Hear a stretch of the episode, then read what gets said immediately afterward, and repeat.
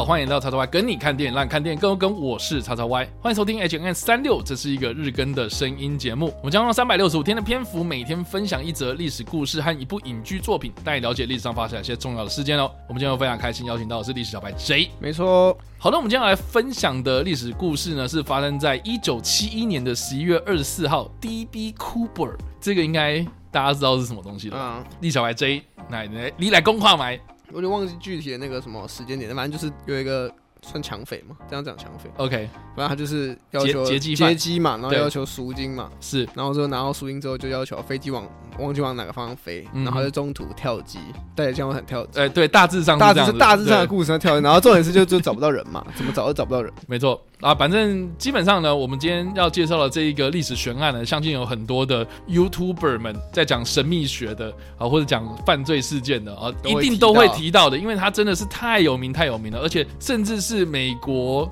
呃，或是现在的飞机设计还会因为 D.B. Cooper 的事件改变，就是说哦，这个飞机的这个门锁的设计这样子哦。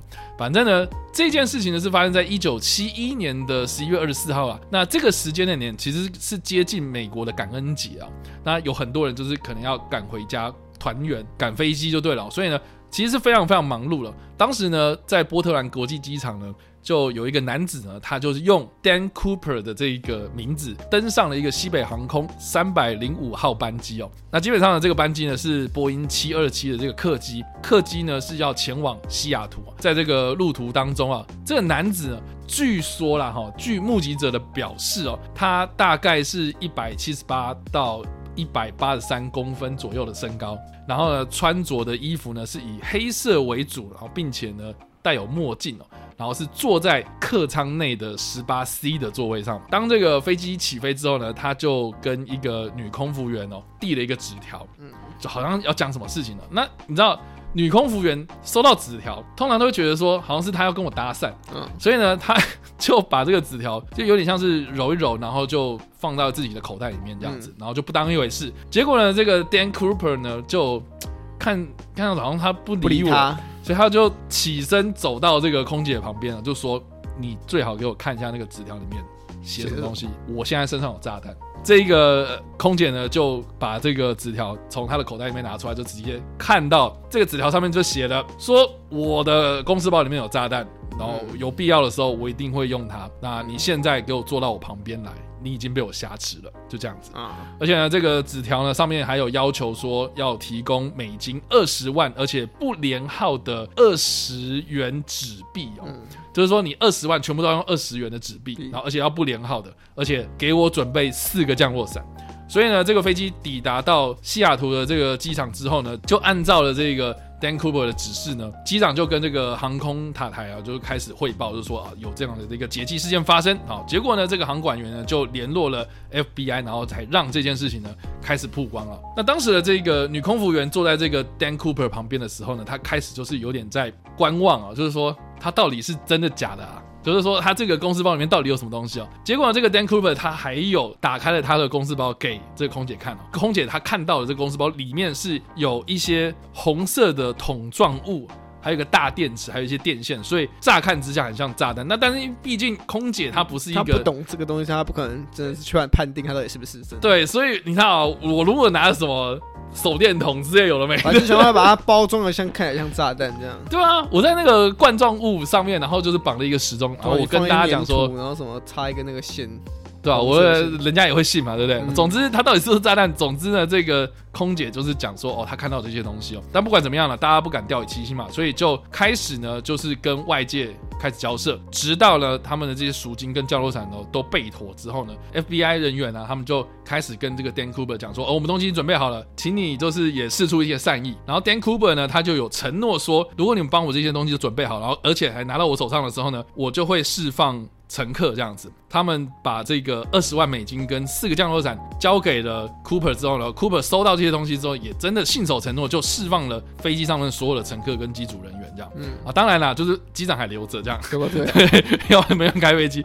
总之呢，这个机长啊，他原本也试图要离开啊，结果他就被这个 Dan Cooper 给叫住这样子啊，而且还命令这个机长呢，把他载到这个墨西哥就对了。当然呢，这个飞机从这个西雅图起飞之后呢。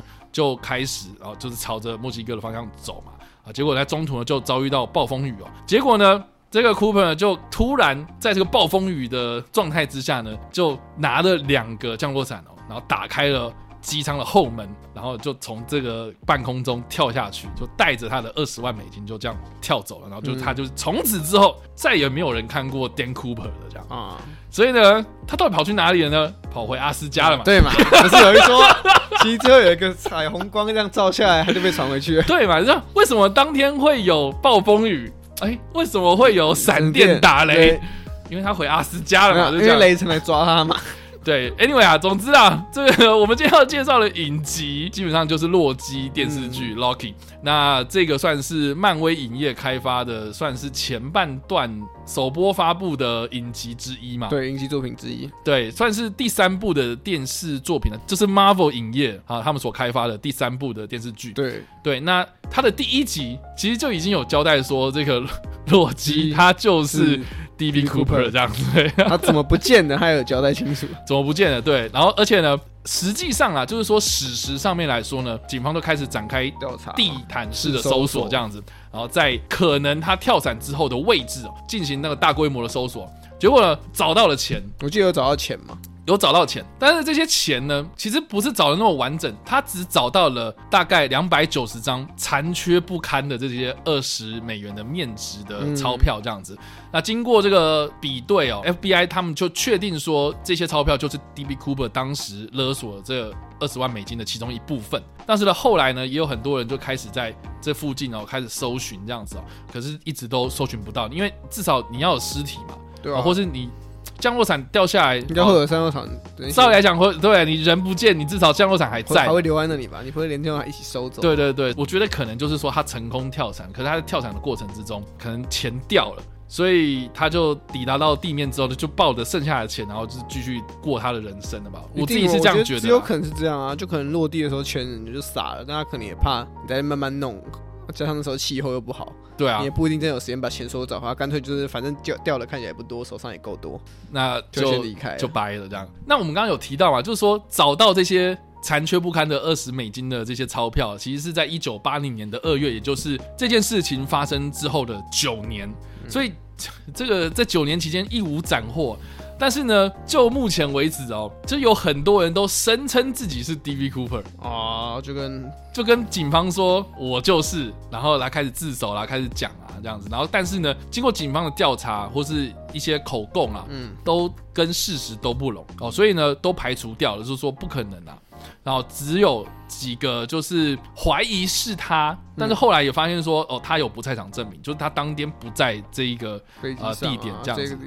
对，所以基本上就就是这样子，就不得而知啦。所以我自己是觉得啊，就是洛基的这个影集里面他所讲的这样子一个桥段，我觉得还蛮有可能的。对啊，因为印象就是个破解不了的谜团嘛，以前也没有任何证据可以指明。对。就到底这个人可能性在哪里，或可能他的逃走是怎么逃走的？嗯，他就是一个凭空消失的状。到现在大家还认为他就是一个凭空消失。那洛基这个方式刚好吻合了这个可能性。总之，今天就介绍到这里啦。啊，这其实还蛮简短的，就是一个大家都知道的故事嘛。大家都知道故事，但是我觉得就是有很多这种 YouTuber 啊，有很多的这种内容农场文章啊，都很喜欢就是穿凿附会去讲一些就是可能后来很多人自称自己是 D.V. Cooper，但是实际上不是 D.V. Cooper 的一些证据。嗯，好像比如说有些人他就是自称说他是嘛，或者说啊我叔叔曾经跟我讲过什么话，我觉得他就是。对，他跟我说他有很多，他突然有一天爆了很多钱这样。呃，不是，哎、呃，这个 对我讲的这个东西呢，其实是发生在二零一一年的八月的时候呢，这个。奥克拉荷马州有一个大约是四十岁的妇女哦，她就声称说她的叔叔就是 DB Cooper 哦，因为她的叔叔叫做 LD Cooper 啊，哦，名字，对他他们姓都叫 Cooper，嗯，就是这一个妇女她就叫马拉 Cooper，嗯，对，然后他的叔叔叫 LD Cooper，然后他可能就是 DB Cooper 这样子，哦，对，那这个马拉呢，他就讲说呢，他当时在。一九七一年的时候呢，是在奥勒冈州的奶奶家要过感恩节哦，嗯。啊，结果呢，他当时呢就只有八岁哦，但是他的这个叔叔就是大概讲了一句话，就是说啊，钱的问题解决，我只需要去拿钱这样子，哦，对，他就只讲了这句话，所以他是不是拿了什么什么钱，但我们就不得而知，很难，这也这很难说啊。对，反正 FBI 后来就是有调查这件事情，他只凭着这样子一个记忆，然后也很模糊嘛，所以到底是不是？我觉得说不清楚，很难证明啦，因为你不能因为人家名字是，然后他刚好说要去拿钱，就说他是嘛，要不然叫 Cooper 的人这么多，对啊，美国叫 Cooper 的人这么多，那缺钱的也我相信不止这些 Cooper 了，一定还有很多人缺钱嘛。对，但我刚刚有讲到啊，就是说我们讲实质上的意义啊，好，就是说波音七二七的客机，它在机尾的地方有一道这个梯门。啊，这个梯门其实是为了省事用的啊，就是说当时的这个机场的地勤哦，他们并没有像我们现在的这种空桥这么的普及，所以大部分都是有这种楼梯车嘛。对，就是有楼梯车。那楼梯车就是会连接到的是比较高的那一个呃客舱的位置嘛。对，然后大家都走下这个楼梯，然后再走这个地面，然后可能上巴士，然后再到这个航下这样子。可是这个七二七呢，它就省去了这件事情，它就从这个尾部的地方呢，就直接拉开。这个门，然后这个门上面就是有楼梯，就大家乘客就直接可以走下来，就不用这个楼梯车这样。所以基本上七二七的设计是为了要节省这个机场地形的成本这样。对，那所以呢，后来七二七的这个舱门呢，也因为 DB Cooper 的关系呢，就有改进了，就是说他们绝对不能从内而外开。只能外面的人打开，打开的，对对，因为你是为了要下飞机嘛，啊，下飞机在外面有人呢，你就从外面开啊，所以在飞机行驶的过程之中呢，其实是没办法从内部往外开，然后当然呢，之后也不能有人在上面就是直接跳伞下来的，嗯，这个也是这个 DB Cooper 这个案件呢，对我们现在后来的影响蛮大的一件事情，这样子。好了，那以上啊，这个就是我们今天所介绍的历史故事啊，那一分是，呃，呃，五分是哇哦。那栗小白 J 大概会给几分呢？哇哦，哇哦，所以是觉得还好。那 DB Cooper 的事情其实大家听很多，嗯，但是这确实是一个蛮有趣的。然后我也觉得，我也蛮好奇到底会不会，会不会到现在还找得到？但我觉得很难找到了啦。嗯，我第一次觉得非常难，就跟开阳手机课的概念是一样啊。应该会查不到，当时就是因为可能资讯真的保留太少。然后像呃，以开膛手来说，当时就是因为资讯记载太少，所以你没办法找到。那以 DB Cooper 来讲，就是当时发生的时候，我们也也没有什么，也只有目击证人就知道他的长相嘛。然后也然后钱也这样不见了，就基本上你没有什么线索，就他也然后也不是什么预谋犯案之类，就你一开始就掌握到是临时起，就是在对。这可能警方来看的话，就是一个临时的案件。嗯哼，你真的要找到什么线索的话，基本上你就长相你也很难。可是我也蛮好奇说，哦，既然就是空姐有目目睹到他的脸的话，就是毕竟美国人，你应该也是可以办法凭借这个方式去搜、去肉搜看看。但是现在，但因为一九七一年又没有网络，对啊，那时候没有网络啦。那但是我就蛮好奇，你那时候以或他或许如果他还活着之类的，嗯、就是近这时间更接近现代的时候，应该有办法去。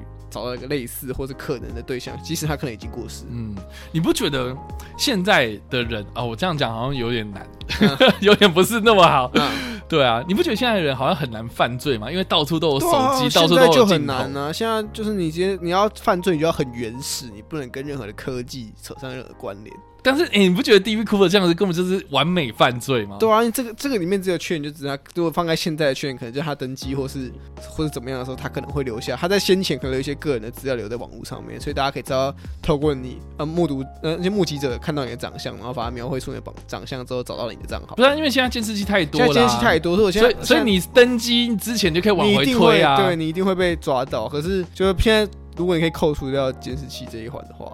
我相信也很难。如果这个人真是有心要从很久以前就计划要干这件事的话，因为现在现在你要做的任何坏事，就是你要不能留下任何痕迹。其实包含不只是你做坏事的那个过程不能留下痕迹，是你在你活在这个世界上的时候，你就不能留下任何太多的痕迹。确实啦，因为你一出生就有出生证明，然后你去上网，你小时候或长大，你上网登一些资料啊，po 什么照片，嗯，现在你看现在台湾如果发生什么犯罪案，其实很快透过监视器就会找到你人在哪里啊。嗯，也是啦哈，对啊。所以结论是大家不要犯罪啦，大家不要犯罪啦，除非你是住阿斯加。对啊，除非你住阿斯加有彩虹桥接你直接走人，直接走人，直接离开地球。真是的。好啦，感谢大家今天的收看或收听啊。那听完这个故事之后，不知道大家有什么样的想法，或者有没有看过这部影集呢？洛基。都欢迎在留言区发留言或在首播的时候跟我们做互动哦。当然呢，如果喜欢这部影片或声音的话，也别忘了按赞、追踪我们脸书粉团、订阅我们 YouTube 频道、IG 以及各大新平台，也别忘在 Apple Podcast 三十八里马上留下五星好评，并且利用各大的社群平台推荐和分享我们节目，让更多人加入我们讨论哦。以上呢就是我们今天的 H&M 365，希望你们喜欢。我们下次再见，拜拜。